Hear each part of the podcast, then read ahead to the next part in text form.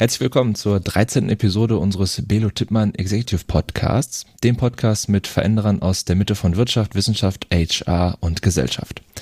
Mein Name ist Andreas Hein und ich spreche heute mit Herrn Professor Dr. Jürgen Radl von der Hochschule für Technik und Wirtschaft in Berlin, kurz HTW Berlin. Das Thema des heutigen Podcasts ist das Für und Wider hierarchiefreier Organisation. Jürgen, den ich duze, ist seit 2014 an der HTW. Mit seinen Arbeitsgebieten Organizational Behavior and Development sowie Interpersonal and Group Dynamics ist er ein Experte für das heutige Thema. Jürgen, vielen Dank, dass du dir die Zeit nimmst, um über hierarchiefreie Organisationen zu sprechen. Gerne. Ja, hierarchiefreie Organisationsstrukturen werden äh, häufig als der nächste Schritt in der Evolution der Organisationsstrukturen beworben. Woher kommt diese Evolution? Tja, also ob es eine Evolution ist, heißt ja im Zweifelsfall ist es besser, wage ich mal zu bezweifeln, weil es eigentlich ein relativ altes Konzept, also zumindest das, was ich gefunden habe, das ist wirklich nichts Neues. Das, was ich als Ursprung sehen würde, ist äh, Sidney und Beatrice Webb. Die haben irgendwann Ende der 1890er ein Buch geschrieben und haben im Prinzip die Idee gehabt, mal ganz vereinfacht gesagt, dass eine Organisation von den Leuten für die Leute gesteuert organisiert werden soll. Und der Ansatz ist eigentlich gar nicht schlecht. Das ist das, woraus aus meiner Sicht auch das Thema Gewerkschaften hervorgegangen ist, was wir ja gerade mhm. mit der GDL auch erleben, positiv oder negativ, je nachdem, genau, wie man es sieht. Und dann ist es irgendwie untergegangen, ein Stück weit. Mhm. Ja, von den Leuten, für die Leute hört sich doch erstmal gut an. Also Befürworter einer hierarchiefreien Organisation sehen ja auch viele Vorteile. Schnellere Informationsflüsse und Entscheidungsprozesse, höhere Kreativität, äh, höheres Innovationspotenzial. Und äh, im Vorgespräch habe ich schon so ein bisschen rausgehört, dass du da anderer Meinung bist. Was entgegnest du diesen Befürwortern? Ja, also ich sag mal so, einer der Hauptpunkte ist, glaube ich, dieses Thema, wir zerreden die Sachen, es dauert sehr, sehr lange und wir haben dann mit einem ganz tollen Unternehmer mal gesprochen, der seine Organisation als Kollektiv moderiert, mhm. würde er, glaube ich, sagen.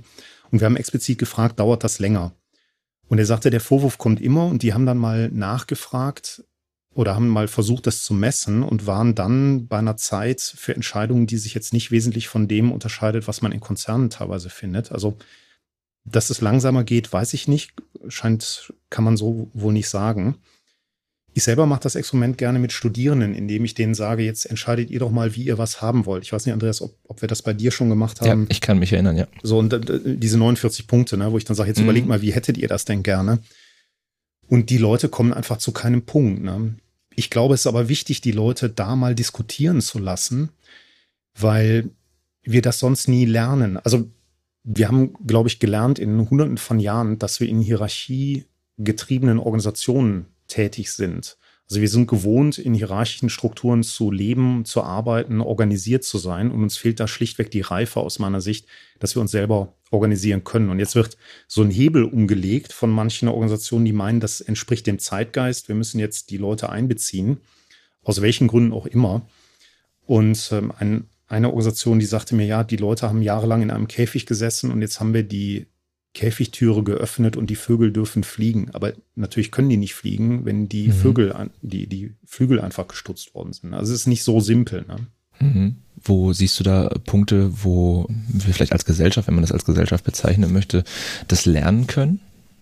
Tja, ist schwierig. Ich glaube, dass das eher in eine andere Richtung geht. Also individuell würde ich sagen, fehlt uns die Reife. Wir sind einfach gewohnt, in Hierarchien zu denken und zu agieren. Mhm. Das ist das erste Problem. Und gesellschaftlich, glaube ich, dass wir uns fehlentwickeln, dass wir in Organisationen versuchen, demokratisch schär zu agieren, dass wir aber als Gesellschaft uns eher da zurückentwickeln und dass wir uns eher auf uns beziehen. Gibt es einen interessanten Artikel, iSociety nennt er das, also wo er sagt, es wird anonymer, es wird steriler und wir fokussieren uns im Prinzip eher auf unser Eigeninteresse, als dass wir auf so ein großes ganzes Interesse gucken.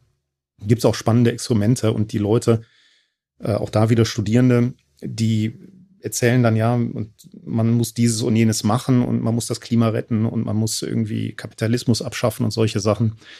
Aber wenn es dann darum geht, dass die direkt unmittelbar betroffen sind, also wenn sie selber etwas zu verlieren oder zu gewinnen haben, dann geht es hauptsächlich um sich selber. Und ich glaube, dass das eine Entwicklung ist, gesellschaftlich, die schwierig ist, wo, woran auch immer das liegt, dass das jetzt passiert. Ne? Und dann haben wir als drittes vielleicht noch ein Problem bei Organisationen, Du hast eben gesagt, Kreativität, ne? die, die Leute sind innovativer. Mhm. Aber ich glaube, Kreativität und Innovation sind letztendlich auch nur ein Mittel zum Zweck. Ne? Okay. Am Ende geht es nicht um Kreativität, am Ende geht es darum, ein paar Leute sind kreativ, müssen effizient organisieren und dann in den Markt reingehen. Und dann reden wir über das Skalierungsthema, was ja ein anderes tolles Buzzword ist, mhm. Plattformgeschäfte und all solche Sachen. Und in Summe, glaube ich, entwickeln wir uns gerade eher wieder zurück in so einen neuen Taylorismus rein. Mhm. Ist das jetzt auf Deutschland bezogen oder würdest du sagen, dass das wirklich auf der ganzen Welt so ist, dass eine hierarchiefreie Organisation wenig Sinn macht? Oder gibt es Bereiche in der Welt, auch gesellschaftliche Formen, die etwas anders sind als bei uns ähm, in, in Westeuropa, sage ich mal, oder in Europa, wo das funktionieren kann? Ich sage mal so, ist eine spannende Frage. Ich selber bin jetzt nicht, nicht der Experte, so was interkulturelle mhm. Themen angeht. Ich kriege das immer nur so aus eigenen Projekten im Zweifelsfall mit. Ich glaube, dass wir in Europa tendenziell eher weit sind, wobei Europa auch wieder vielleicht ein bisschen zu generalistisch ist. Wir haben, glaube ich, manche Kulturen, die sind noch stärker geprägt in Richtung Fokus auf Autoritäten. Also was wollen Autoritäten und was muss ich tun, um diesen Autoritäten dann auch letztendlich zu gefallen, damit ich nicht aus dem System falle. Das System, der alte Luhmann-Spruch, zwingt die Elemente zur Anpassung. ich glaube schon, dass es einen kulturellen Aspekt gibt da drin. Mhm. Und dass wir in Deutschland relativ gute Chancen haben, da demokratischer zu werden und Hierarchien abzuschaffen. Aber es ist trotzdem unfassbar schwer. Also es ist eher so die äh, Sau, die, durchs Dorf äh, getrieben wird und ähm, eher nichts Nachhaltiges, was man wirklich umsetzen kann, sondern eher in der Theorie. Ja, ja, das klingt so negativ. Also es ist, ich finde, es ist Zeitgeist und das macht es mhm. erstmal nicht schlecht. Das ist halt eine Mode, ne? Und die Mode ist gut und ist wunderbar und ist ein toller Anstrich und das ist für, also wenn ich jetzt beraten würde, dann würde ich agil irgendwo vorkleben. Ich würde 4.0 irgendwo dahinter kleben. ich würde das Thema Demokratie pushen, weil das ist einfach nachgefragt. Nachhaltigkeit ganz wichtig. Ne? Das mhm. ist einfach im Moment nachgefragt. Und vielleicht bleiben positive Sachen davon über. Die, die Grundidee ist ja auch gut. Nochmal zurückzukommen auf die Gewerkschaften. Ich glaube, ohne Gewerkschaften würden wir alle noch in dunklen Produktionshallen sitzen und effizient mhm. organisiert sein. Ne? Also ich glaube, okay. das ist schon gut, aber es ist nicht so einfach, dass man sagt, und das ist zum Beispiel meine Kritik an diesen holokratischen Dingen. Die Leute glauben, das ist ein Betriebssystem, das installiert man einfach und dann läuft das. Aber so einfach ist es dann halt nicht. Ne? Also ich glaube, in der Praxis glaubt man, es ist zu einfach. Mhm. Was wir noch nicht besprochen haben, das finde ich auch einen wesentlichen Punkt. Du hast mindestens zwei Lager in so einer Organisation, glaube ich. Also die, die sich modern organisieren wollen, was auch immer das dann heißt, ne? und mhm. vielleicht Hierarchien abschaffen wollen. Und du hast die, die in den Hierarchien sitzen und das im Zweifelsfall nicht abgeben wollen. Und warum sollte man das auch abgeben? Ne? Also wenn man jetzt mal überlegt, die, die, ich sag mal ganz platt, die, die nichts haben, ne? also die noch keine, keine Hierarchiestation erklommen haben, und da hängen ja oft auch Vorteile dran, ne? da hängen Dienstwagen ja. dran, all die alten tollen Dinge, die man dann kriegt. Ne? Also da hängt mhm. ja schon der ein oder andere Benefit dran. Und sag mal, die, die jetzt nachrücken, die haben diese Benefits nicht, die haben im Zweifelsfall nichts zu verlieren. Und das ist natürlich mhm. relativ einfach zu sagen, gebt was ab. Und von den Leuten, die das einmal haben, zu erwarten, dass sie es jetzt nicht mehr haben, das ist schon ein Bruch. Den sieht man von unten vielleicht nicht, ne, wenn man ja. hierarchisch. Ja, wenn man nicht denkt. selber betroffen ist, ja. Genau, aber wenn, wenn du betroffen bist, ne, dann mhm. Musst du natürlich Fründe abgeben. Und es ist faktisch so. Also hierarchische Positionen, wenn man über staatliche Hierarchie spricht, die kommt einfach mit Mehrwert für die mhm. Leute. Mhm. Sei es finanziell, sei es Status, sei es was auch immer. Ne? Mhm. Und das dann wieder abgeben, das, da muss man erstmal eine große ja, weiß ich nicht, wie ich es nennen soll, eine große Einsicht haben, dass, dass man das nicht braucht. Ne? Hm. Und das ist extrem schwierig. Die Leute geben einfach das nicht ab, was sie einmal haben. Und es ist einfach zu fordern, dass die das abgeben müssen, wenn man es selber nicht hat. Ne? Und das ist was, was viele nicht sehen. Ne? Das stimmt. Also höre ich so ein bisschen raus, es müssen sich erstmal gefühlt äh, sechs, sieben andere Dinge äh, ändern, bevor wir uns wirklich dem heutigen Thema widmen können, um das wirklich unfallfrei auch umsetzen zu können, wenn es überhaupt geht. Ja, wobei es schwer wird, jetzt diese sechs, sieben Themen klar zu benennen. Ne? Also ein Kollege von mir, der hat mal gesagt, statische Hierarchie, also die Leute, die jetzt auf, weiß ich nicht, C-Level sind oder Abteilungsleiter sind oder Abteilungsleiterin oder was auch immer, Mhm. Die haben Angst vor denen, die unter ihnen arbeiten, die Fachexperten sind, weil die zeigen ja im Zweifelsfall, dass es Hierarchie nicht braucht. Eine gute Führungskraft zu meiner Einstellung, die ist eigentlich kaum sichtbar in der Organisation, also zumindest im Tagesgeschäft, weil das Team das selber schaffen kann. Das war immer so mein Ziel. Mhm. Das heißt, die staatliche Hierarchie, die hat Angst vor denen, die da Fachexpertise haben.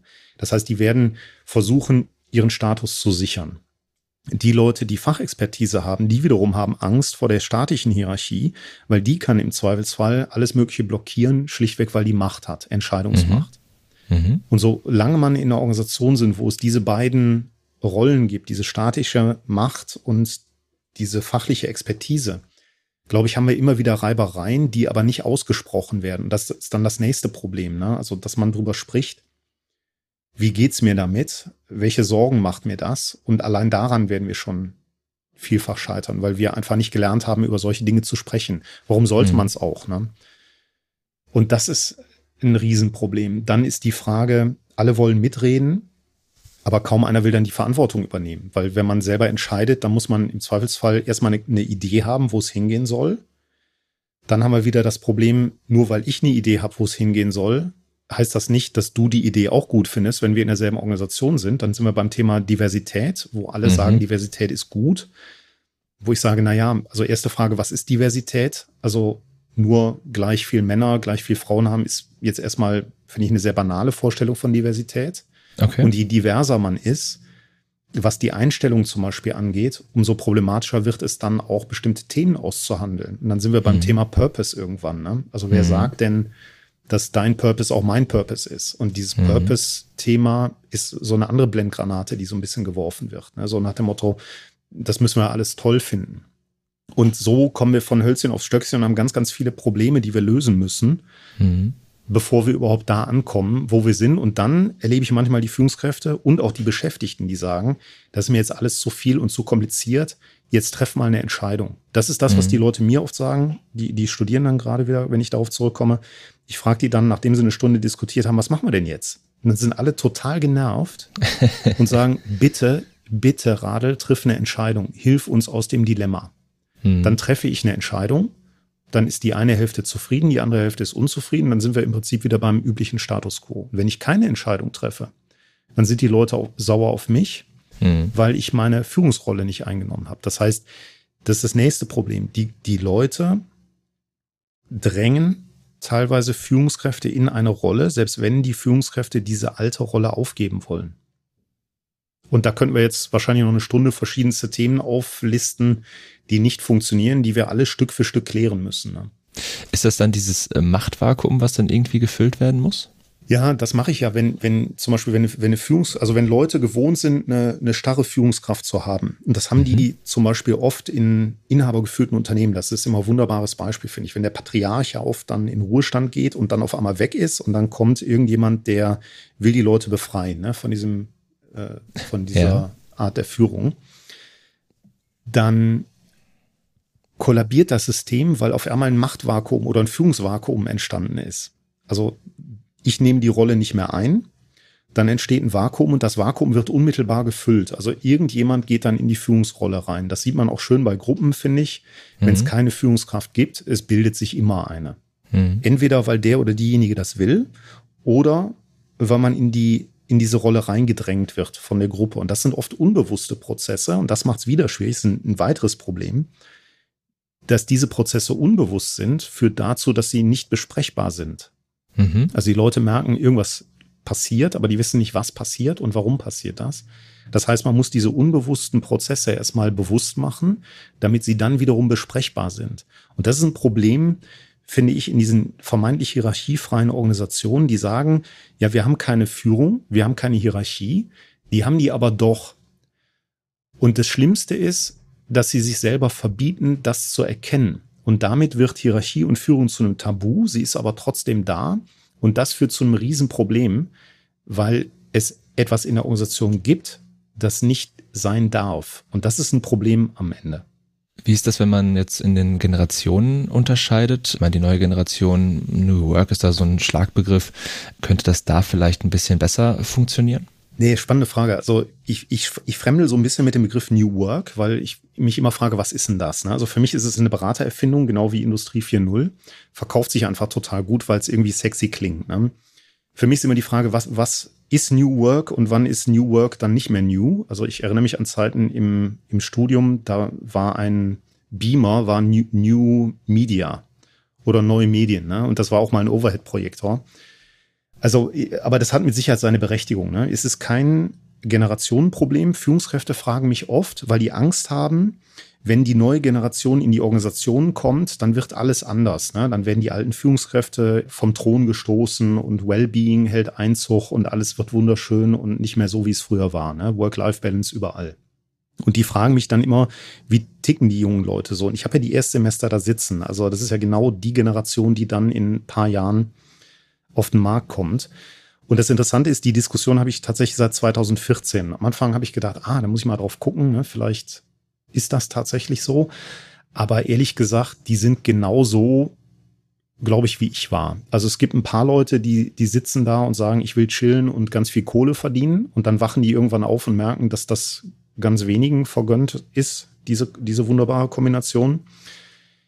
Die haben schon sehr großen Anspruch, finde ich, an die Arbeit und an das Gehalt. Das ja.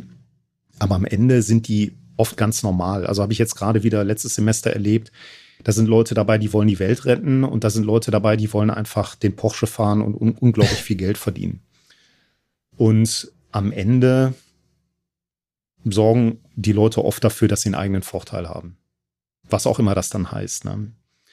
Und damit unterscheiden die sich eigentlich nicht von Generation Wirecard, Generation VW, wenn man sie mal so, so nennen will. Also ich glaube, wir sind alle sehr ähnlich mit der Tendenz, dass wir es, glaube ich, tendenziell eher verschlimmern, dass wir noch mehr und mehr auf uns gucken. Was ich interessant finde, das könnte tatsächlich ein Generationsthema sein, aber auch da bin ich jetzt nicht so tief drin. Ich fremdel auch so ein bisschen mit dem Generationenbegriff, weil was ist das? Also ich hätte Schwierigkeiten, mich in eine Generation reinquetschen zu lassen.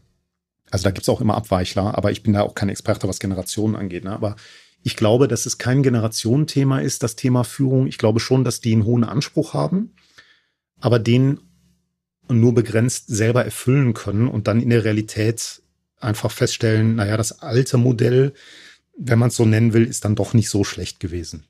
Ja, spannend. Das ist äh, interessant, wie viel weitere Themen sich immer noch mal wieder aufmachen, wenn man einfach Total. drüber spricht. Und das ist die Gefahr, finde ich, ne? wenn, wenn du so, man, man isoliert ein Thema und mhm. denkt, naja, wenn wir das lösen, das kann ja nicht so kompliziert sein, aber dann kommt man naja. immer von Hölzchen aufs Stöckchen. Ne? Ja. Und das ist auch das Problem bei Wissenschaft, finde ich. Das sagt der Florian Becker-Rittersbach, den kennst du, glaube ich, auch noch. Ja. Äh, ganz toller Spruch, der sagt immer, Wissenschaft schafft im Zweifelsfall mehr Fragen, als dass es Antworten geben kann. Genauso ist das. ne? ja. Also ich höre raus noch, noch viel zu tun und in der Theorie etwas schicker als in der Praxis. Und Absolut. ja, wir sind damit am Ende dieser Episode angekommen. Vielen Dank für deine Zeit und den Einblick in dieses ähm, spannende Thema. Danke fürs Gespräch. Gerne, viel Spaß.